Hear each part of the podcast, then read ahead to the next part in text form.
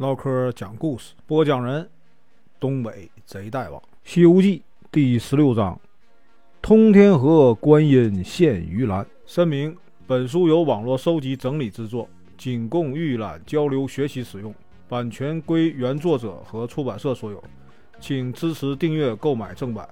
如果你喜欢，点个红心，关注我，听后续。上回说到啊，这个国王啊，知道这个事儿以后啊。哭得像泪人一样，知道什么事儿呢？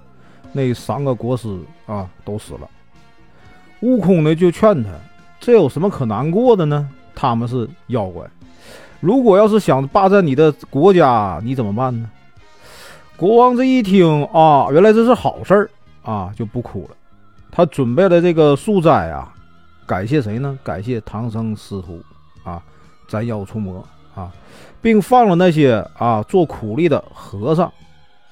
第二天呢，唐僧师徒告别了国王，继续西行。今天呢，咱们继续啊。这个时间呢过得很快，不知不觉啊就到了什么秋天。一天黄昏呢，啊，这师徒四人呢就来到了一条什么呢？一条白茫茫的大河前。什么大河？那河肯定很大呀，对吧？河边呢，那石碑上刻着什么字呢？啊，通天河三个大字，下面有两行小字，意思是什么呢？就这个河呀，啊，河宽八百里，很少有人能够渡过啊。这是吧？又遇到难题了。那你这么宽的河，他过不去，怎么办呢？唐僧师徒啊，就坐下来商量啊。嗯，不行，先找个人家住下吧。啊，猪八戒先提出来，明天再想办法。唐僧一听，好吧，那只能这样啊。他们就顺着这个啊河边走，啊，听到什么呢？听到远处啊有这个锣鼓声。哎呀，这有锣鼓声，一定有人家。他们就继续往前走，看到了一个什么呢？村庄，这个村庄有一户人家门前挂了什么叫斋戒旗啊？他们就想啊，不行，就在这儿住一晚吧。这个人家啊，这个户主叫什么呢？叫陈清。他一开门，看见谁了呢？看见悟空、八戒和沙僧。哈，这三个长得啊，尖嘴猴腮。啊，肥头大耳，那个就长得难看了，吓得直喊呢：“妖怪来了，妖怪来了！”唐僧啊，赶忙上前就说：“哎呀，别怕，别怕，他们呐是我的徒弟，长相啊虽然丑陋，但是呢，他们是专门啊降妖除魔的能手啊。我们呢是从东土大唐去西天取经的和尚啊。”今晚呢，想在您家呀，就这个住宿一宿。这个陈清啊，一听唐僧这么一说，那好吧，那各位这个师傅啊啊，进屋吧。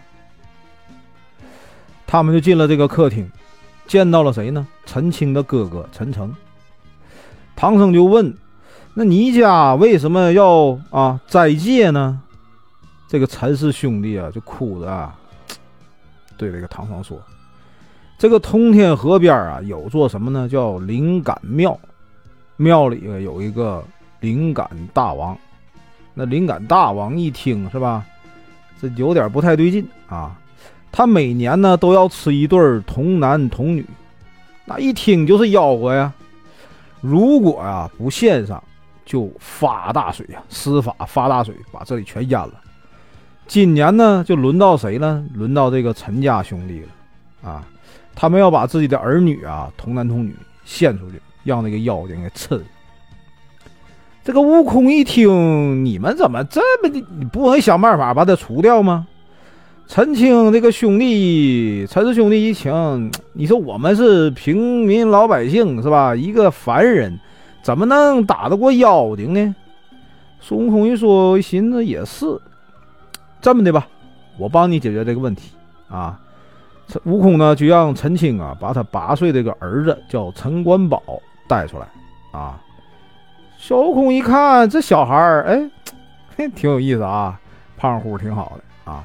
他转身一变，变成了另一个陈官宝。陈氏兄弟一看，呀，这俩人站在一起，哪个是我儿子啊？判断，哎呀，分辨不出来。然后呢，悟空变那个孩子就告诉这个啊，陈晨，你把你十一岁的女儿叫出来啊，他就把孩子领出来了。领出来以后，瞅瞅八戒，啊，这个归你了。八戒一看，你变个男孩，你让我变女孩，不扯呢吗？哪有这样的？悟空说：“你不变吗？你不变，我就收拾你。”那得变吧。啊，八戒没有办法，只好转身一变，变了个小女孩。可是呢，还 很有意思的一件事出现了，怎么呢？八戒啊是个大胖子，他一变完以后啊，这小女孩啊肚子又大又肥，哪像个女孩啊？这悟空一看，这八戒是吧，肚子是不小啊，得吹了口仙气，这八戒肚子啊就变小了啊，这回看像个正经女孩了。这个悟空啊就问啊，我们兄弟二人啊替替你家这个孩子去这个灵感寺，你们看怎么样？陈氏兄弟这么一听，哎呀，赶快跪下，感恩万谢啊！然后呢，就让人呢拿了两个大盘子。啊，找了四个青年啊，把悟空啊和八戒抬到这个灵感庙去了。陈氏兄弟呢摆好了贡品啊，烧完了纸钱就回去了。不一会儿，就刮起了一阵狂风啊，从那个狂风中啊跳出一个妖怪来，伸出啊伸出手啊就要抓这个八戒。八戒急了，连忙跳下供桌。现了原形，你说我你小姑娘，你抓我说我有点不像话。再说你个妖精，我打你啊！拿出钉耙就要打呀！只听“砰”的一声啊，打下了几片什么冰盘大小的这个鱼鳞啊！妖怪转身就跳到了空中，孙悟空啊也现了原形，拿了金箍棒和猪八戒，架着云头就去追啊！这个妖怪一看你们俩来了，这谁呀？这是就问。你们是谁呀？孙悟空就报上名来，我是啊，当年五百年前大闹天宫的齐天大圣。那个猪八戒说，我是啊，天蓬元帅啊。这妖怪一听啊，对手是大闹天宫的齐天大圣孙悟空，马上就慌了阵脚啊，连忙就变了一阵狂风，钻进那个通天河里了。孙悟空这一看，你这。跑了，你这太没能耐！我刚跟你说完，我报就报了一个名儿，给吓跑了，胆儿太小了啊！悟空啊，估计啊，这个妖怪就是那里河里的妖精，他他他肯定是那个妖精，别没不会从别地方来啊！就和八戒驾着云回哪儿了？回了陈家庄啊，就那个村庄里头，把这个打败妖精的事儿啊，这这八戒这跟唐僧和陈家那个二老啊，这个哎吹了一遍呢，吹牛啊吹啊！你看我都狠。我一叮当两下就把他打跑了，你看我多厉害啊！大家一听呢，都非常高兴啊，非常感谢这个悟空和八戒。那个转过头呢，咱就说那个妖怪，那个妖怪呢逃回了水水里的那个宫中，就他自己住那地方，垂头丧气呀。哎呀，今天真倒霉，遇到这两个玩意儿啊，一个尖嘴猴腮，一个肥头大耳，一个齐天大圣，一个天蓬元帅。你说我这这，你说啊，两个。不好惹的让我碰着了，可是我就想吃唐僧肉啊，可我又打不过孙悟空，你怎么办呢？哎，这个时候啊，一个什么呢？叫班衣贵婆啊，出了主意，给他出主意啊，大王啊，有这个呼风唤雨啊，除降雪结冰的能力，那你不如今天晚上就把这个通天河呀都给冻上。然后呢，这么这么这么这么这么的，这个贵婆啊，就在这个妖怪耳边呢，低声说了一阵，说的这个妖怪呀，哎，那叫一个心花怒放啊，好主意，太棒了，哎，咱明天啊就这么办。第二天呢，那妖怪啊就，哎，施展了法术，怎么呢？把这个通天河呀，全面，整个条河就冻起来了，冻得老厚啊啊。这唐僧听说什么呢？听说哎，通天河冻上了，就准备和呀这个徒弟们呢要过河。他们来到河边呢，看见啥呢？不少人就踩着这个冰啊，到哪呢？对面的国家叫西凉女国，做什么？做买卖。八戒呢，一看这冰冻上，昨天还没冻，今天冻上了。呃，这他就拿着这个钉耙呀，朝这个河面啊，钉钢使劲的打呀，只打出什么呢？九个白色的痕迹。那九齿钉耙吗？打出来就九个吗？转身就对师傅说：“师傅啊。”看来这河底啊都冻上了，这冻得挺结实啊。唐僧呢急着取经，连忙就回到这个陈家庄收拾东西，然后把行李都准备好了。哎呀，马匹、行李啊、干粮啥的。陈氏兄弟呢很快就给啊他们师徒四人准备了什么干粮，又用稻草啊把马蹄包上，房子卡了对吧？它有摩擦嘛。唐僧师徒四人呢就从上午一直啊走到黄黄昏。都没走过这个河，你说这个河都多宽？八百里啊，多宽呢！那个妖怪一看你们都走走一天了，累挺累的是吧？来吧，他就一看机会到了，就念念咒语，一念咒语，水面上的冰瞬间全化了。唐僧、八戒、沙僧和白龙马一起全掉在水里了，扑通扑通扑通全掉里了。悟空呢，手疾眼快，噌加一下子从那个。水面上跳起来了啊，跳到了空中。八戒和沙僧呢？你说他俩一个天蓬元帅，一个水里的妖怪，你都会游泳，赶快就啊都出来了。妖怪呢还动不了他们，打不过他们呢。唯独啊唐僧啥也不会，直接把唐僧抓走了。八戒和沙僧啊，哎呀，这怎么整啊？得先把行李和马该牵的牵，该捞的捞吧。然后念的这个避水咒啊，哎。出来了，和谁呢？和悟空会合。这个悟空啊，就认定什么呢？他师傅啊被这个灵感大王抓走了，就和两位啊师弟商量，怎么下水去抓这妖怪。沙僧呢，第一个说话了，他提出呢，三个人一起下去啊，他愿意背着这个悟空啊下水。八戒呢，哼，这悟空平时老琢磨他，得。想个招收收他吧，就也主动提出要背悟空。这个悟空一看是吧，你这呆子啊，想干啥啊？是不是想出点坏主意？行，答应了，就变了个假身呢，趴在八戒身上，自己变成一个臭虫啊，就钉在这个八戒耳朵里边。八戒呢，哎，背着背着，突然间啪摔倒了啊。借机一松手，把孙悟空扔下了。这个假身呢，是一个毫毛变的，一下子没影了啊！沙僧一看大师兄不见了，连忙就埋怨八戒：“你咋这样？你这你个你咋这么坏心眼子呢？啊！”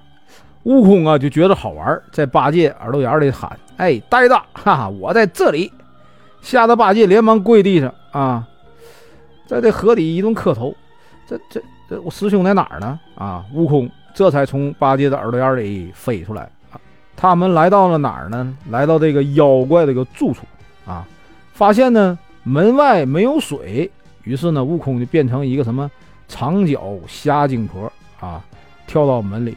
只见那个妖怪啊和这个斑衣贵婆呀正在干嘛呢？商量哎怎么吃这个唐僧肉，怎么做好吃。是清炒啊，还是啊焖呢，还是还是怎么的，还烤啊？他们啊，孙悟空一听你们这干嘛呢？这是开宴会啊，这是。得不理你们了，他就啊到处就找唐僧啊，来到后宫啊，他这个像个宫殿似的，来到后宫，发现唐僧呢在一个石洞里边，上前就去安慰唐僧。这个悟空不进去了吗？啊，一会儿他从原路回来了。看到这个八戒、沙僧啊，哎，就把这个计划呀跟他俩说了。你俩这么的啊，你俩呀把这个妖怪啊引出水面，我在呢水上面啊水面上面等着啊。我这个水性不好，你俩行，你俩先这么来，这么来是吧？这个八戒、沙僧呢就按照这个计划呀啊，到这个洞门口去喊，大喊大叫啊，快出来啊，臭妖精啊，把我师傅放了！同花的啊！这个妖怪一听，来吧，你既然来了就打吧。他就出来就拿着啊，拿什么呢？一对铜锤，就跟八戒和沙僧打起来了。他们三个在水底下叮咣叮咣打了两个多时辰，不分胜负。这个时候呢，八戒和沙僧啊就假装什么呢？战败了，也赶快走吧！啊，他俩就逃出水面，冲着悟啊悟空就大喊：“来啦，来啦！”不一会儿，妖怪果然追了出来。孙悟空上去的，二话不说，金箍棒迎面就打呀！这个妖怪啊，闪身就躲开了，举起这个双锤就还击。叮当的啊，他这锤他挺厉害，跟那个金箍棒还能顶在一一起打，还算不错。没打三个回合，妖怪就不行了。你这这棒子太沉啊，打上以后这个锤啊震的手疼啊，实在不行了，虎口发麻呀，招架不住，一口气钻到这个水里边去了。这个妖怪啊，回到洞中。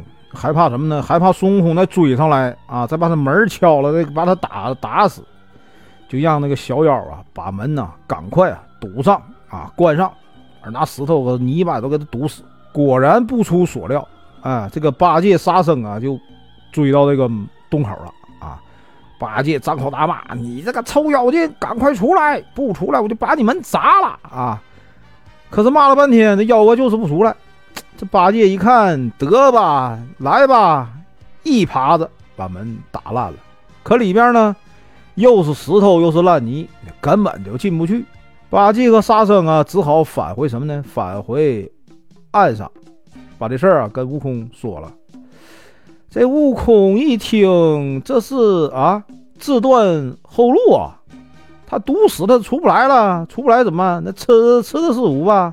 咱们也啊救不出来师傅，怎么办呢？赶忙啊就驾着云啊到哪儿呢？到这个珞珈山找谁呢？找观音去了。他直接飞到哪儿？这个普陀岩上啊。这个善财龙女啊就告诉悟空啊，观音呐知道你要来啊，他一个人啊进那个紫竹林去了。干嘛去了呢？他先让啊这个悟空先在这等着。一会儿他就出来，悟空啊，等的不耐烦了。哎呀，这这这怎么还不出来？这这我师傅一会儿吃让你吃的剩骨头了啊！观音呢手里就提着一个什么呢？叫紫竹篮，走出这个竹林了。观音一看悟空来了，走吧，一起走吧！啊，观音呢和悟空啊一起驾上云就去了。